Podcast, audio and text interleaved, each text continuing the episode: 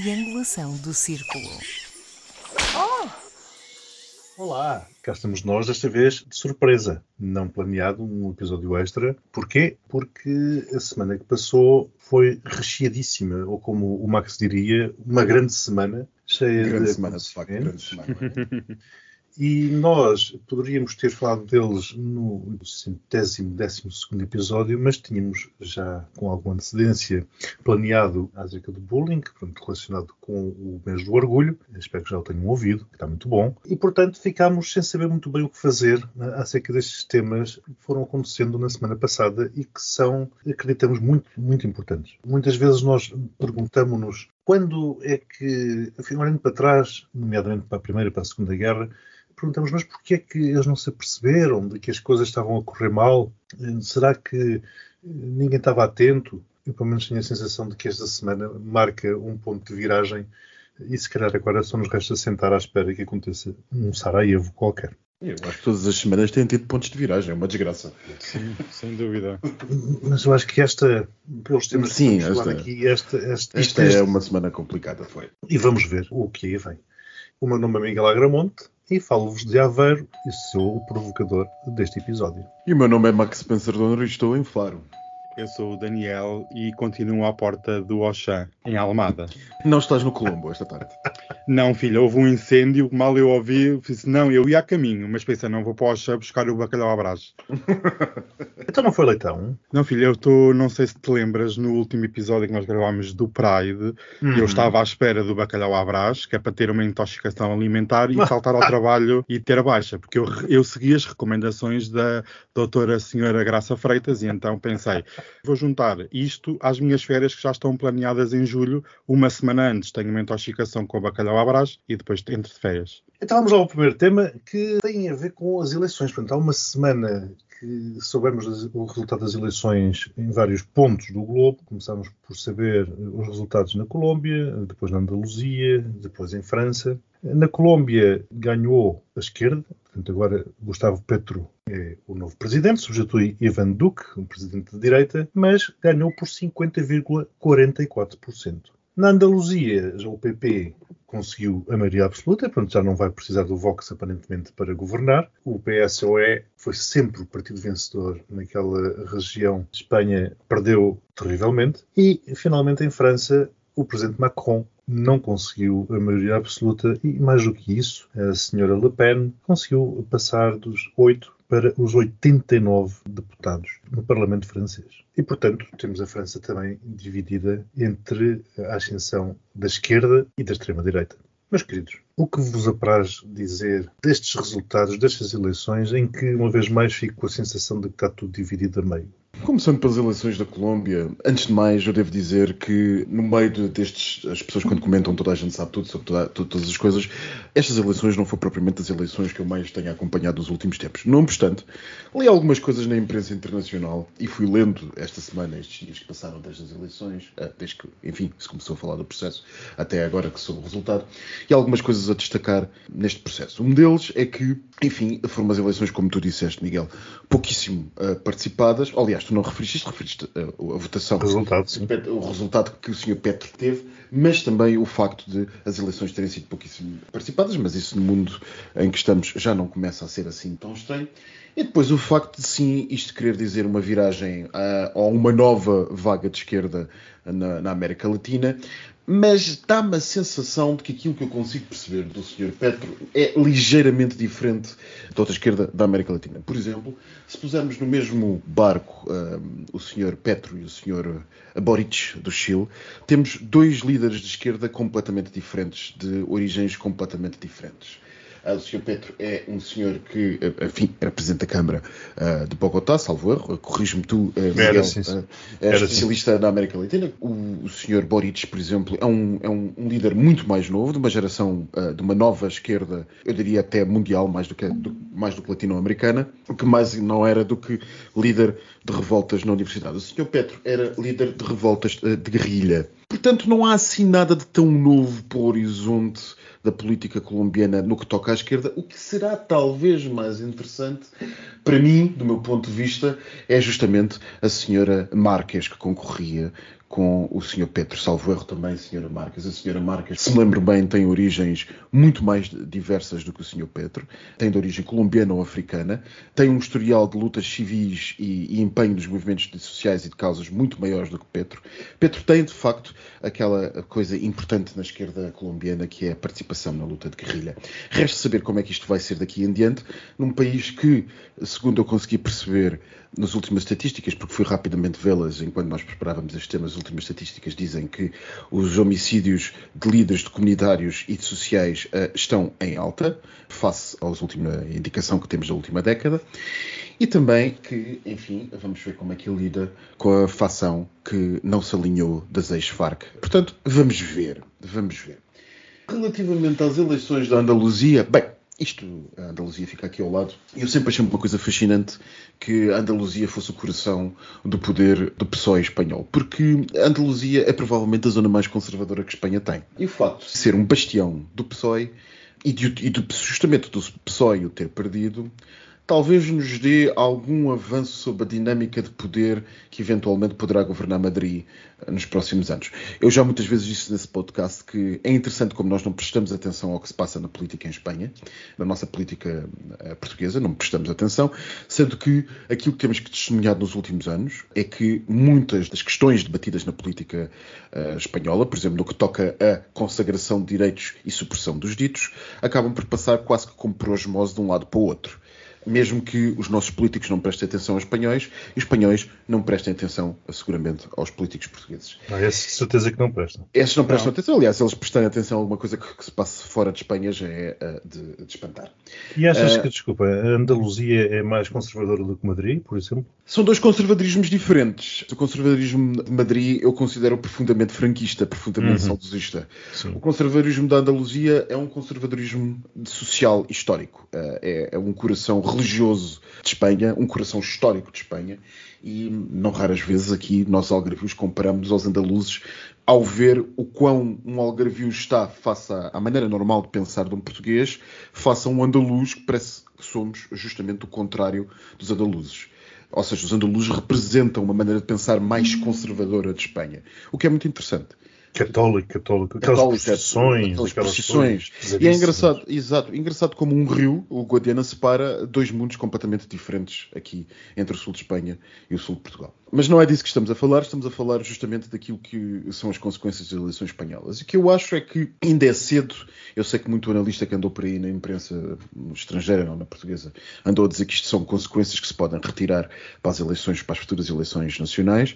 Eu sinceramente acho que ainda é cedo para se retirar essas conclusões. Bem sei que a Andaluzia é a maior região autonómica no que toca à população de, de, Espanha, mas eu acho que é extremamente cedo para retirar essas conclusões. Acho que Madrid e Pia é diferente e acho que o Vox é uma força intorneável na direita espanhola e que o Vox vai fazer parte do próximo governo espanhol. Ponto final, parágrafo. O que me leva uh, justamente à questão francesa. A questão francesa é um grandíssimo. Eu não sei como é que se vai desatar aquele nó, sinceramente, não faço a mínima ideia como é que Macron vai desatar o nó perdido entre a extrema-esquerda e a extrema-esquerda. Enfim, a coligação de esquerda também. também, lá, também, também vamos, vamos, ser sinceros. A esquerda que tem na coligação a extrema-esquerda de Mélenchon, e porque Mélenchon, lembramos agora, agora de repente é um senhor que diz à imprensa que sempre soube tudo sobre sobre Putin, mas que ainda não há muitos meses era contado como uma das vozes de Putin na política francesa quando uh, Le Pen estava ocupada. Uh, e agora temos do outro lado do Parlamento Le Pen. Sr. Presidente Macron acaba de ter um Parlamento que não lhe vai servir de, de, grande coisa, o que é extremamente raro na matriz constitucional francesa e que ainda por cima nos leva a questionar muito da razão de ser do arranjo constitucional francês. Porque aquela história de se eleger um presidente e logo a seguir se fazer as legislativas para eleger o Parlamento tem muita piada quando se quer consagrar, como sempre se quis, um presidente à la rei e apenas uhum. tem uma espécie de cortes para aprovar aquilo que ele decidiu. E portanto Exato. o sistema francês é um sistema um bocado um, um, um sistema curioso, que é como quem diz: bom, vamos eleger o presidente e já agora, na mesma linha, vamos eleger as cortes que vão dar, vão dar base ao presidente, porque provavelmente vão eleger no mesmo sentido. Portanto, o sistema constitucional francês sempre foi muito pensado nesta lógica um bocadinho caudilho, vá lá, de, de, de orientador mor do reino. E a coisa correu mal. Correu porque o resultado nas eleições francesas de Le Pen foi um E agora foi outro completamente diferente. A coisa correu, completa, correu bastante mal e é um resultado completamente diferente. E é um resultado que deixa o país preso entre Mélenchon e entre Le Pen e que sinceramente não me parece não me parece nada nada nada fácil de gerir. Antes pelo contrário, a grande drive de Macron como reformista da Europa, a, a força federalista, piou, esmoreceu, ficou assim numa semana desapareceu. A própria Euronews o dizia há uns dias, Macron já não vai ser a força motriz da reforma europeia. Portanto, certamente que não vai ser Schulz. Resta-nos ficarmos aqui aos berros uns com os outros enquanto os russos acossam algures entre a Bielorrússia e a Lituânia. Eu ia perguntar então, neste caso, Putin ri ou chora? ri. E depois chora, chora, de, chora de tanto rir. Chora de yeah. tanto rir. Daniel, Daniel, Daniel, Miguel, Max, aqui o Max disse aqui uns pontos muito interessantes. E um deles é que realmente, ainda só voltando aqui ao panorama nacional, é triste ver que os políticos nacionais, a imprensa, não dedica tempo nenhum a eleições nenhumas, porque falavas em Espanha, mas parece que só conta Estados Unidos, França e pouco mais. E eu achei muito interessante as eleições na Colômbia. Primeiro, pela coligação de forças que pareceu-me um bocadinho como aconteceu em França, que é juntas partidos marxistas, comunistas, centro-esquerda, numa grande coligação histórica. Na Colômbia foi histórica e em França também acabou por ser histórica. E, e um em Portugal não foi, desculpa. Mas isto não foi porquê? Porque só depois dos resultados terem sido conhecidos é que se juntaram as forças. Neste okay. caso foram todos juntos e a união faz a força e realmente ir para eleições já coligado é muito mais eficaz em termos de estratégia política.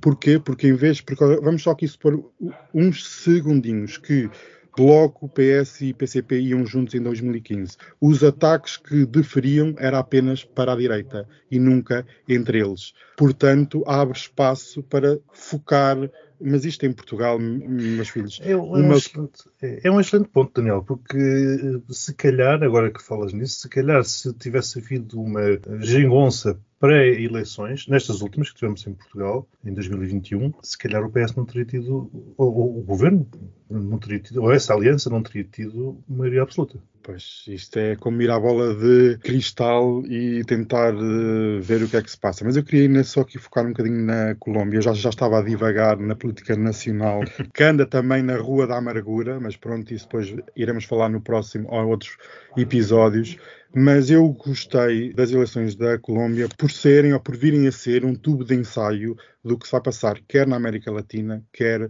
eh, noutros países europeus. Como o Max estava aqui a falar, já não é o primeiro país que guina à esquerda. Vamos ter as eleições no Brasil e outras por toda a América do Sul. Portanto, há aqui um caldeirão a formar-se de forças políticas. A Europa vira à direita, a América Latina vira à esquerda. Mas era isso que eu dizia, quer dizer, nós estamos a dizer que guinou à esquerda, mas guinou com 50,44%. Pois, porque a abstenção foi muito alta. E isso vai acontecer possivelmente, vamos lá, o, o, que a mim me dá a entender é que nós vamos ter estas, que aliás já não é novo, por exemplo, no Brasil, não foi novo no, no Brexit, Sim. não foi novo nos Estados Unidos, portanto eu acho que esta divisão quase que a meio milimetricamente vai ser a tendência. Portanto, vamos ter o mundo, o planeta, completamente, e, e já, já iremos à questão do aborto no, nos Estados Unidos, completamente dividido, dividido ali a, a, meio. Sim, eu quando falava aqui do tubo de ensaio, e concordo quando diz isso, Miguel, eu aqui quando falo do tubo de ensaio, que é, primeiro temos aquela clássica receita de combinar populismo de esquerda, que é abrir os cordões à bolsa e gastar e incorporar. O Estado é que é o criador de emprego e não a iniciativa privada. E aqui este populismo de esquerda, juntando com a militância ambientalista, porque o novo presidente da Colômbia é anti-petróleo, é anti-economia baseada em carvão e, e petróleo e pretende fazer da Colômbia um novo uh, oásis, um paraíso em relação às alterações climáticas. E aqui vai o ponto que eu queria dizer de tubo de ensaio, que é a Colômbia, se eu não estou em erro, é o terceiro maior produtor de, de petróleo da América do Sul e esta matéria-prima representa, acho penso que seja metade das exportações colombianas. E logo, se é anti-petróleo, e aqui está a resposta também para o combate das alterações climáticas na Europa, que é países que são produtores deixarem de ser produtores e deixarem de usar essa matéria-prima, como é que vão ter recursos para conseguir desenvolver o país? É, este tipo de ensaio é muito importante para ver os próximos anos nas alterações climáticas. É possível ou não um país como a Colômbia realmente descopular do petróleo, da sua economia baseada no petróleo e ser o oásis que todos desejam que sejam na América do Sul. Eu acho que é extremamente difícil e estamos numa situação económica extremamente difícil e a Colômbia não é conhecida por ser um Estado muito democrático, é um narco-Estado. Não venham com coisas como eu estava aqui a dizer em off ao Max há bocado. Como é que nós vamos conjugar estas forças todas, os Estados Unidos com bases militares na Colômbia? Quer dizer, há aqui um caldeirão que pode ser realmente um tubo de ensaio para o bom ou para o mal e espalhar-se pela América Latina. Vamos ter que ter muito cuidado, até porque, como estavas a dizer, Miguel, a expressão da vitória foi muito diminuta. E vamos ver como é que uma economia baseada em petróleo vai ter força na base eleitoral para conseguir projetar as reformas que são necessárias. Acho, acho, que foram umas eleições extremamente importantes e que podem ditar realmente um percurso diferente neste nosso planeta, mas aqui em Portugal, como eu, como eu estava a dizer, bola sobre a Espanha. É isso que. É só assim que. Porquê é que você se riu? Porque realmente é o, é o treinador do Benfica, é o Ronaldo que vai para não sei onde. Vai, o, o Ronaldo agora tem é NFTs. Enfim, nem vamos falar disso. Mas aqui sobre a Espanha, mais uma vez, a imprensa e a política nacional não presta atenção nenhuma.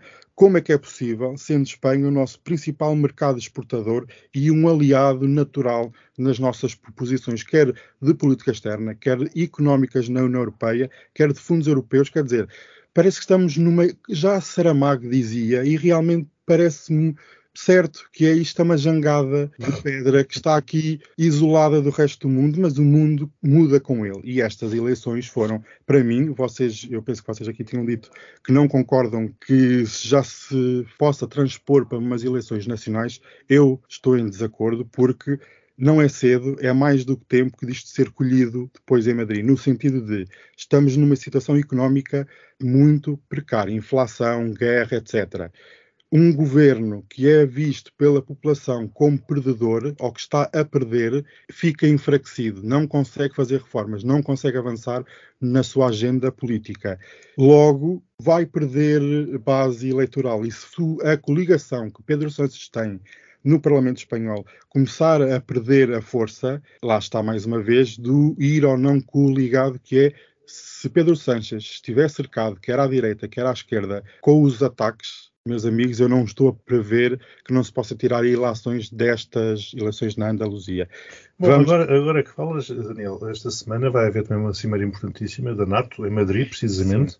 Sim. E, Sim. e já estamos a ver na rua manifestações da extrema-esquerda que apoiam o governo, o atual governo espanhol, contra a presença de Espanha da NATO e contra a presença da NATO em Espanha, nessa cimeira poderá também eh, fazer descambar, vamos lá ver, a, a imagem do governo do Pedro Sánchez. Exatamente. Nem só a nível nacional, mas também a nível internacional. Sabes que a percepção pública e política, eu posso não ter poder nenhum, mas se a percepção pública disser que eu tenho, é porque eu tenho. E neste caso, com um governo diminuído, é preciso ter extremamente cuidado, porque nós estamos com forças, nós estamos a evitar crises após crises. Quando e agora, voltando aqui só um pequeno ponto à França, quando nós vimos a última eleição em abril entre Macron e Le Pen e ganhou o Macron, nós ficámos todos, ah, pronto, crise evitada. Pronto, chegou outra passado um mês. é por isso que as pessoas andam ansiosas e estressadas, que nós andamos a evitar, ah, e agora o Chega vai ter, não Ah, não, não, pronto, afinal não é agora, é só daqui a quatro anos. Ah, e a Le Pen afinal não ganhou, mas ganhou, passou de 8 para 89 ou 88 de 89. deputados. Eles já puseram lá o pé. Não interessa. Puseram o pé, neste momento já puseram a paturra toda. Pronto, já 89. escancararam a perna, já escancararam a porta e daqui não interessa muito se ganham com 89 ou 90 ou se F-50 já lá estão, já estão a receber financiamento público. É o caso do Chega aqui em Portugal. Não interessa se teve dois ou dez, porque Passou está a com um maioria absoluta. Mas tem um grupo parlamentar, Em tem financiamento público e tem acesso a um palco que não tinha antes. E é isso é que é o extremamente importante. E aqui, falando da comunicação social, só para acabar o meu ponto, a comunicação social não passa estas eleições na Andaluzia, na Colômbia ou noutros países. Passa o quê? Passa o que o Chega diz, o que os brutos deste mundo dizem e berram. É o estado de coisas que nós estamos. Até fico enervado. Bom, vamos avançar e avançamos agora para, para a Ucrânia. Ucrânia que nesta semana, no meu entender, perdeu a guerra, enfim, não se esperaria outra coisa, mas acho que nesta semana ficou claro aquilo que era claro desde o início, que a Rússia iria vencer esta invasão, este conflito, esta operação especial, conforme eles lhe chamam. Portanto, militarmente tem sido derrotas atrás de derrotas, e esta semana foi uma semana cheia delas para a Ucrânia, mas a Ucrânia viu também reconhecida pelos Estados-membros da União Europeia o seu status de candidato à integração na União Europeia. Será isto uma vitória política? A vitória política, sim, acaba por dar fogo a esta campanha que o presidente da Ucrânia e que a Ucrânia está a fazer a nível internacional para que ninguém se esqueça da guerra contra a Ucrânia. Porque o que a Ucrânia não tem é tempo e a comunicação social e o espaço mediático facilmente pode ser alterado e a Ucrânia passa quase para o fim dos telejornais e dos jornais. E isto ajuda as idas a Kiev, os apoios, as novas sanções, ajuda a manter sempre o tema Ucrânia no espaço mediático e na mente das pessoas. Mas convenhamos que este estatuto de país para entrar na União Europeia é apenas simbólico. É muito simples de desmanchar, e António Costa teve razão eu, é, é, quando diz que não, é, não podemos dar falsas esperanças à Ucrânia e brincar com os sentimentos de uma nação. Mais outro ponto, eu ainda acredito que esta semana António Costa foi farto em declarações a nível de política europeia e acredito que seja experiência para pôr no currículo para o próximo cargo europeu. António Costa realmente mudou da água para o vinho. Centrando. Sim, ele, desculpa, ele pôs realmente o dedo na ferida, foi dizendo várias vezes, fazendo várias vezes essa afirmação que tu disseste, portanto, atenção às falsas expectativas que se podem gerar na Ucrânia, e era curioso ver como, pelo menos a comunicação social, reagia mal a esse tipo de declarações, quase que insinuando que Costa estava a ser pessimista, vejam bem. Não, ele está a ser realista, porque eu só vou dizer aqui uma coisa muito simples. Nós podemos estar aqui a falar sobre valores, Constituição, sociedade, economia, e eu falo só de um ponto. PAC. Vamos falar da PAC e vamos dizer a Ucrânia pode ou não entrar na União Europeia? Não pode. Os agricultores franceses vão ceder as suas- os seus financiamentos e as suas cotas a um país como a Ucrânia que produz, que é altamente fértil e produz toneladas em excesso de matérias agrícolas. Eu duvido muito que os poderes instalados em Bruxelas, na PAC, na, na questão da agricultura, possam dar o aval para a Ucrânia entrar. Podemos acertar a Constituição, podemos acertar a liberdade de expressão, etc, etc. Na questão da PAC, e nem estou a falar dos fundos europeus que seriam precisos para colocar a Ucrânia ao mesmo nível, nem estou a dizer ao mesmo nível da França ou da Alemanha, ao mesmo, ao mesmo nível, por exemplo, que Portugal ou os países de leste. Estamos estes países todos, estes 26 países, dispostos a ceder durante décadas financiamento que, que lhes era destinado para ir para a Ucrânia? Eu duvido muito. Eu duvido muito. E a questão da PAC, eu gostava de ver. A, a PAC é um cancro eh, na política europeia. E eu duvido muito que a Ucrânia consiga entrar. Pode ter um estatuto privilegiado? Sim, acredito que sim. Mas é aí que eu concordo com António Costa e dou a mão à palmatória no sentido de tem toda a razão que não podemos brincar com esta situação se não temos outra Turquia, porque durante Uhum. anos and- andámos a dizer que a Turquia também ia entrar na União Europeia e depois, quando dissemos que não iam, o que é que a Turquia fez? Virou muito mais eh, autoritária porque precisava de um caminho. Se o caminho não é a Europa, tem que ir para o outro lado. A Turquia tomou o seu caminho e a Ucrânia daqui a 10 anos pode tomar um caminho muito diferente do que é atual. E não nos esqueçamos, um povo, quando vota com raiva contra algo, nunca vota bem. Eu tenho assistido a esse debate na imprensa portuguesa e na imprensa estrangeira. Sim, a imprensa portuguesa até tem falado mais ou menos sobre o assunto, Sim. justamente por causa dos comentários de António Costa. Mas eu devo dizer que, em primeiro plano, não acho que a entrada na Ucrânia seja uma coisa para agora. Nem pouco mais ou menos. A mim parece uma coisa verosímil e eu compreendo o que o Daniel está a dizer acerca do, da política da PAC, sobretudo da PAC, do facto da Ucrânia ser o celeiro da Europa, tanto Stalin como Hitler sabiam isso. E sim, isso tem uma enorme influência na, na questão da PAC, mas é apenas isso. Porque se contarmos que, do ponto de vista geopolítico, os países ocidentais podem até não ter muito interesse na entrada da, União, da, da Ucrânia na União Europeia, mas que países são esses, tirando França? Do outro lado do Conselho, com enormíssimo poder de voto, está, por exemplo, a Polónia, e estão todos os seus satélites, que querem à força que a Ucrânia entre. Portanto, esta questão não vai morrer. E não vai morrer por uma razão. A negação e o Eurobarómetro, essa prática europeia tem mostrado ao longo dos anos, a sensação de que a Europa tem acerca da entrada da Turquia é tendencialmente semelhante de Lisboa a Helsínquia e é tendencialmente negativa. Os franceses não estão sozinhos nisso. Nós sabemos que os franceses são os maiores opositores, ainda que digam o contrário, em termos de Eurobarómetro, temos analisado, juntamente com os alemães, os maiores opositores, em termos populares, digo, não em termos de política de Estado, à entrada da Turquia. No que toca à entrada propriamente dita da Turquia, o governo francês tem sido historicamente menos permissível do que o governo alemão, por exemplo, que começa a ter muitas segundas gerações com capacidade de voto. Segundas gerações, entenda-se, de, de, pessoas de, de origem turca. Mas, neste momento, e dir-me-ão, isto é capaz de não continuar assim, mas neste momento, a entrada na Ucrânia da União Europeia é uma coisa que colhe apoio popular sinal oposto à entrada da, da Turquia, também de Lisboa a Helsínquia. E, portanto, estão criando as condições políticas para que este assunto não caia no esquecimento. E querer comparar e querer dizer-se que isto é uma injustiça para com outros países, só porque eles estão há mais tempo à espera, é a palavra de honra que não percebo porque é que isto está de ser uma injustiça com a Sérvia ou com a Turquia. Porque esses países não fizeram o suficiente para entrar e, não se, e nem tão pouco se mantêm no caminho para a entrada. Diriam, pois os ucranianos também não. Pois é, mas eles estão lá a morrer todos, na linha da frente e estão todos a morrer na linha da frente porque têm um projeto para um país e têm uma vontade de ser para o seu país e esse projeto deve ser acarinhado, deve ser mantido e deve ser defendido. E deve ser dado especial primazia nessa defesa, porque eles têm sofrido especialmente mais do que os outros para conseguir. Inicialmente vimos que Putin tinha desvalorizado a entrada, ou pelo menos a aceitação da, da, da Ucrânia enquanto candidata à entrada na União Europeia, mas dias depois vimos Lavrov a fazer umas declarações completamente no campo oposto de, Putin. Seja como for, Max, diz-me lá, relativamente a esta questão da Ucrânia ter tido derrotas militares e ter sido aceito pela União Europeia como potencial membro, Putin ri ou chora? Putin tem estado a chorar de rir, mas é cedo demais para dizer quem vai rir no Sim. fim. Agora, aquilo que está a acontecer a Putin, todos nós saberíamos, ou aquilo de positivo que está a acontecer com Putin, que ele sabe que está a acontecer, todos nós saberíamos que iria acontecer.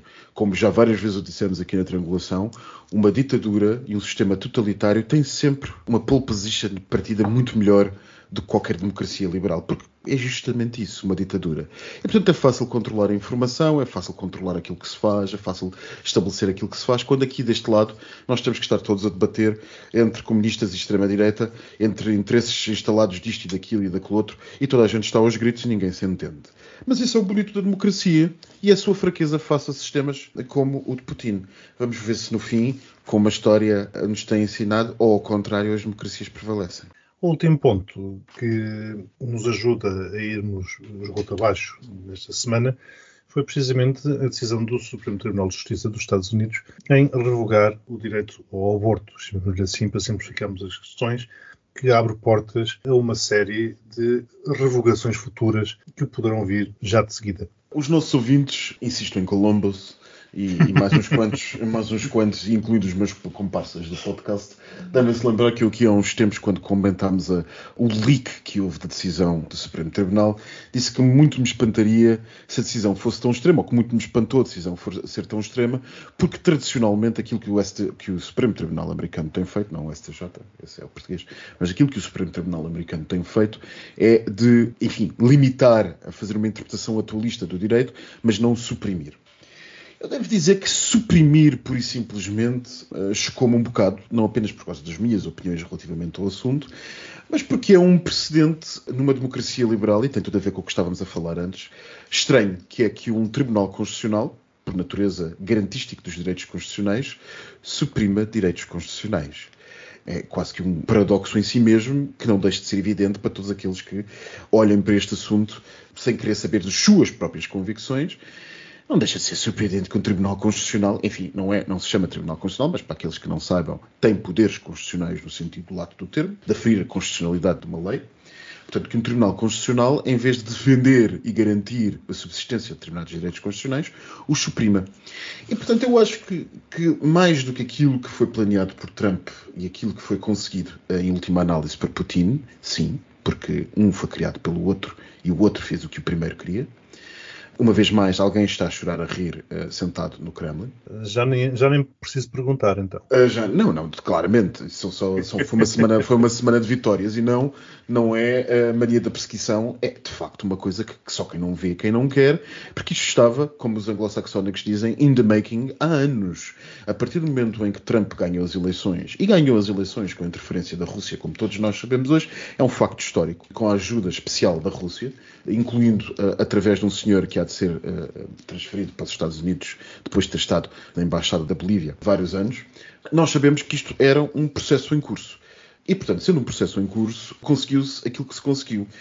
O que se espanta e o que verdadeiramente faz medo é aquele ponto que eu estava a fazer.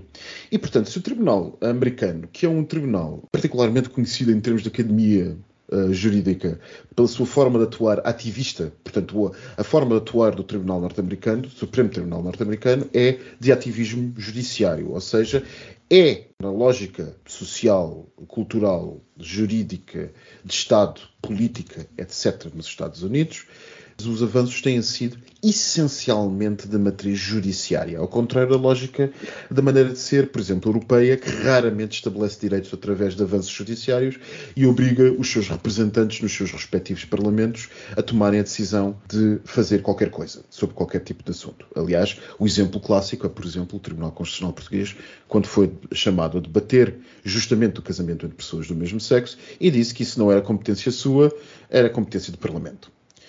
Portanto, é espantoso que o país por excelência que tenha, e sem querer perder em explicações técnicas, o país por excelência que tenha este molde constitucional tenha, num golpe de mão, revogado toda essa maneira de ser do país e que nos deixa a pensar, por deixa de ser o sistema judiciário do país, e nos deixa a pensar como é que vai ser daqui para a frente. Uhum. E se o Tribunal Constitucional norte-americano, o Supremo Tribunal norte-americano, deixa de ser garantístico e deixa de ver em si a sua obrigação de fazer aquilo que historicamente sempre foi, que foi ativismo judiciário, por exemplo, nas questões de direitos de, de pessoas de etnia diferente, nas questões de, do, do, casamento entre pessoas do mesmo sexo, no avanço ou na restrição das leis de armamento, por exemplo. Então quer dizer que o Tribunal americano, o Supremo Tribunal americano, de hora em diante, será apenas uma Câmara de limitação dos direitos e um, como que uma Câmara, como que um Senado conservador que vetará quase todas as leis e avanços norte-americanos quando assim entender. O que quer dizer que os americanos têm um problema gigante entre mãos. Porque o Tribunal deixou de ser uma representação do país propriamente dito, como foi pensado pelos pais fundadores, e está abortado nas suas obrigações, na medida em que eh, não vai cumpri-las. Ou seja, a representação ideológica, proporcional e atualista ao longo dos tempos que supostamente o Congresso e, a, e o Senado sempre fariam dos juízes a nomear para o, para o, Tribunal foi posta em causa por Trump. Tendo sido posta em causa por Trump, o que é que se faz agora? Sendo que os juízes são nomeados uh, exatamente. Aquilo vitaliciamente, aquele é? juiz paradoxalmente negro, e insisto paradoxalmente porque foi justamente o Tribunal americano que estabeleceu tantos dos direitos que aquele juiz tem a estar a fazer o voto, de, não de dissidência, mas dissidência de motivos, na exposição que fez sobre as suas razões para votar contra o aborto, aquele juiz negro uh, que disse que justamente estava em causa, uh, estaria na altura, portanto, de rever, de revisitar os direitos dos homossexuais e os direitos à procriação medicamente assistida e ao planeamento familiar, mostra-nos o caminho que os Estados Unidos irão. Portanto, em súmula e para terminar, a guerra não é só na fronteira do Donbass. A guerra é um pouco por todo o lado e passa por São Bento e vai até ali a uma certa praça de Washington. E uma vez mais temos o país dividido a meio, porque isto divide, tudo está dividido a não, meio. Tudo está divide a meio. Portanto, nós temos o mundo, temos o planeta. Não, os, Estados Unidos, os Estados Unidos têm um problema sério existencial em mãos. Uhum, e sim. não vale a pena, isto não é dramatizar a questão, é um problema sério em mãos. É um, país, usa, seguir, é, um país, é um país cuja gênese é feita de, de, de uma a gênese política histórica do país. Lincoln é justamente travar uma guerra entre cisões do país e fazer com que uma das fações se oponha, se sobreponha à outra. Não poderá ser esse o risco que temos? Ou haver uma é cisão? E esse é o risco que estamos claramente a atravessar neste momento nos Estados Unidos. O que é um problema sério para todo o Ocidente. Claro. Um problema hiper sério para todo o Ocidente. Isto realmente, a decisão, eu fiquei. Lá está, nós já, nós já tínhamos aqui falado do, sobre ela, não havia muito a fazer, que havia maioria conservadora no Supremo, mas quando a, decisão chega, quando é realidade, é é que uma pessoa acaba por ter o choque e o banho de água fria e realmente é chocante. Fala-se muito sobre os republicanos e aqui gostaria de dar um ponto sobre os democratas. Durante estes dois anos, desde a eleição e a tomada de posse de Joe Biden, Biden e os democratas podiam ter feito mais, podiam ter escolhido outros uh, campos de batalha e muito se falou no início da sua administração sobre o aumento de juízes, sobre como é que nós íamos dar aqui a volta, porque um só presidente, o Donald Trump, nomeou três juízes e inverteu por completo, por gerações. É que, isto, é que isto não são. Nós aqui em Portugal e na Europa temos muito de um período de mandato ali é infinito, é até morrer. O que é que Donald Trump fez? Foi escolher pessoas bastante jovens para lá estarem 30, 40 anos até morrerem, porque só eles só saem de lá morrendo ou abdicando, e os democratas podiam muito bem ter já uh, há uns anos atrás, quando foi uma das juízas mais conhecidas, que entretanto faleceu, podiam ter alterado. Houve aqui muita coisa que se podia ter alterado. E eu acredito que isto é apenas o começo. A divisão da sociedade uh, é como se vê, é no discurso político, é no discurso económico, é no discurso social. Em todo o lado nós vemos esta divisão. E eu ainda acredito, tristemente, que os Estados Unidos estejam a viver um clima de pré-guerra civil porque temos a questão do aborto. Vamos ver agora a questão, e imaginemos, do, do casamento entre pessoas do mesmo sexo. Ou outras questões possam ser consideradas. É que vem já, vem já a seguir. Então, mas imagina agora que uma sociedade que era até bastante podemos dizer que era liberal, o, conservadorismo estava limitado na sociedade, estava limitado no espaço geográfico. Pois, se exato. Se tornar é lei. Aí é que eu não concordo, porque estava limitado, mas estava lá latente, e muitíssimo latente, e próximo ah, dos 50%. Sim, sim, sim. Sim, mas eu, eu, compreendo, eu compreendo o que o, o que o, Daniel está a dizer. É, o, o, conservadorismo americano não é replicável nas eleições de Trump, porque, enfim, nós estamos a acompanhar, uma, nós, nós próprios temos visto no nosso, nosso padrão ocidental aqui na Europa que muitas, muitas vezes as pessoas votam em soluções que nem por isso votam nelas, partilhando todos os seus valores. Uhum. Portanto, os Estados Unidos é o bastião disso. Há muita gente em cidades bastante liberais, como Nova York, que, tem, que por exemplo, votou em, em Trump. Isso não quer dizer absolutamente nada. E que, no entanto, provavelmente iria a seguir uh, a fazer um aborto se tivesse que o fazer. Não, mas isso. mas isso não, não, não é isso legal. em causa. ah, legal. Fazê-lo fazê-lo e defendê-lo. Há uma América, a América Sulista e a América Interior, e há outra América. Nós, quando olhamos para aquele mapazinho e vemos os 23 Estados ou os 24 Estados a dizer que vão proibir o aborto, nós vemos uma mancha enorme, territorialmente enorme, geograficamente enorme, de gente que vai proibir mas maior parte da população norte-americana está de facto sob regimes que permitem e têm o aborto legal e, e, como deve ser. O que, que nos quer dizer? Que isto é essencialmente, como o Daniel, creio eu que é o que o Daniel está a querer dizer, uma, uma questão que é mantida fortemente por um grupo de Estados e por um setor muito fervoroso da sociedade americana, que é justamente aquele setor próximo do lobby das armas e cada vez mais próximo, é preciso dizê-lo, do lobby das igrejas evangélicas. Exatamente, das uhum. igrejas evangélicas, sim, sim. Que são elas quem têm mantido isto e são elas que vão levar a questão para outro nível, justamente o nível do casamento entre pessoas do mesmo sexo. Elas, Brasil, elas estão sempre em todas. É, desculpa interromper-te, Miguel, mas estavas a dizer agora o tema do Brasil, é nos Estados Unidos, é em Portugal, as igrejas evangélicas estão em todo o lado e elas estão-se a espalhar, é tipo um vírus. Sim, sim, foi um vírus nisso. É pior do que o coronavírus. Mas, Daniel, quando tu viste os resultados saírem, tu disseste que, eu lembro-me de teres publicado algo como os iliberais ganharam, nós perdemos todos. nós já temos aqui falado desde o início do nosso podcast, antes até de iniciarmos este projeto, já falávamos. Era como nós aqui, o Max também aqui falou hoje, e tu aqui falaste hoje, Miguel, que é as democracias não terem força suficiente, quer de base eleitoral, quer de contexto social, económico e político, para conseguirem aguentar os embates. Isto são coisas onde você estava a dizer que são coisas feitas, começam a ser plantadas décadas antes, 8, 10, 15, 20 anos antes, e nós só quando nós acordamos é que já está a onda. Sabes quando há um tsunami e ao fundo parece uma montanha, parece que lá ao fundo tu não, tu não percebes nada. Só quando está mesmo em cima de ti é que tu percebes, ah, é um tsunami, já não há tempo a fugir, já não há tempo para fazer nada. A onda vem e come toda a gente. Sim, aliás, curiosamente, este tema do aborto, quando nós o discutimos no passado, num episódio atrás, eh, parecia que estávamos a discutir um tema esotérico. Foi um tema esotérico porque estávamos a falar de uma coisa estranhíssima. E ninguém ligou, disse, ah, isso é um tema que lhes passou pela cabeça. E agora caiu em cima de toda a gente e agora parece que toda a gente acordou. E, e a questão do casamento homossexual entre pessoas do mesmo sexo eh, vai pelo mesmo caminho. Eh, as pessoas vão dizendo, ah, aquilo é uma coisa lá dos abortos, os gays não abortam, portanto, e qualquer dia cai-lhes a onda em cima. Ai, os gays não abortam, essa é boa. Lembram-se em 2000, nas últimas eleições, não estas, as 2019 aqui em Portugal.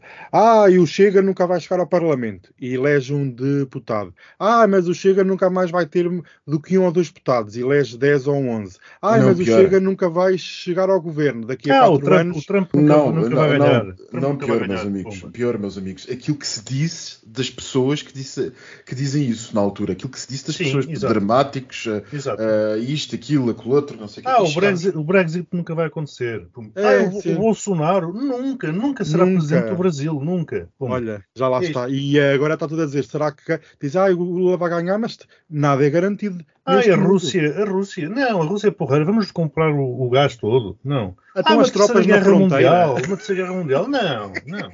não, que isso não.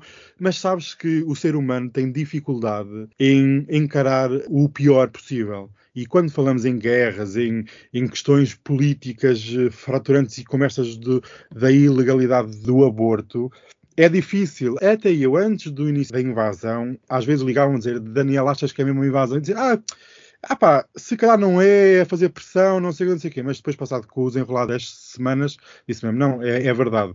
Mas nós temos. Quem é que quer acreditar que nós vamos entrar numa terceira guerra mundial? Ninguém quer acreditar, ninguém, ninguém quer encarar de frente que, por exemplo, vamos ter Donald Trump em 2024 outra vez e é o fim do mundo, não é? Em cuecas. Em cuecas, porque já tem uma maioria no Supremo, que não tinha no início da administração.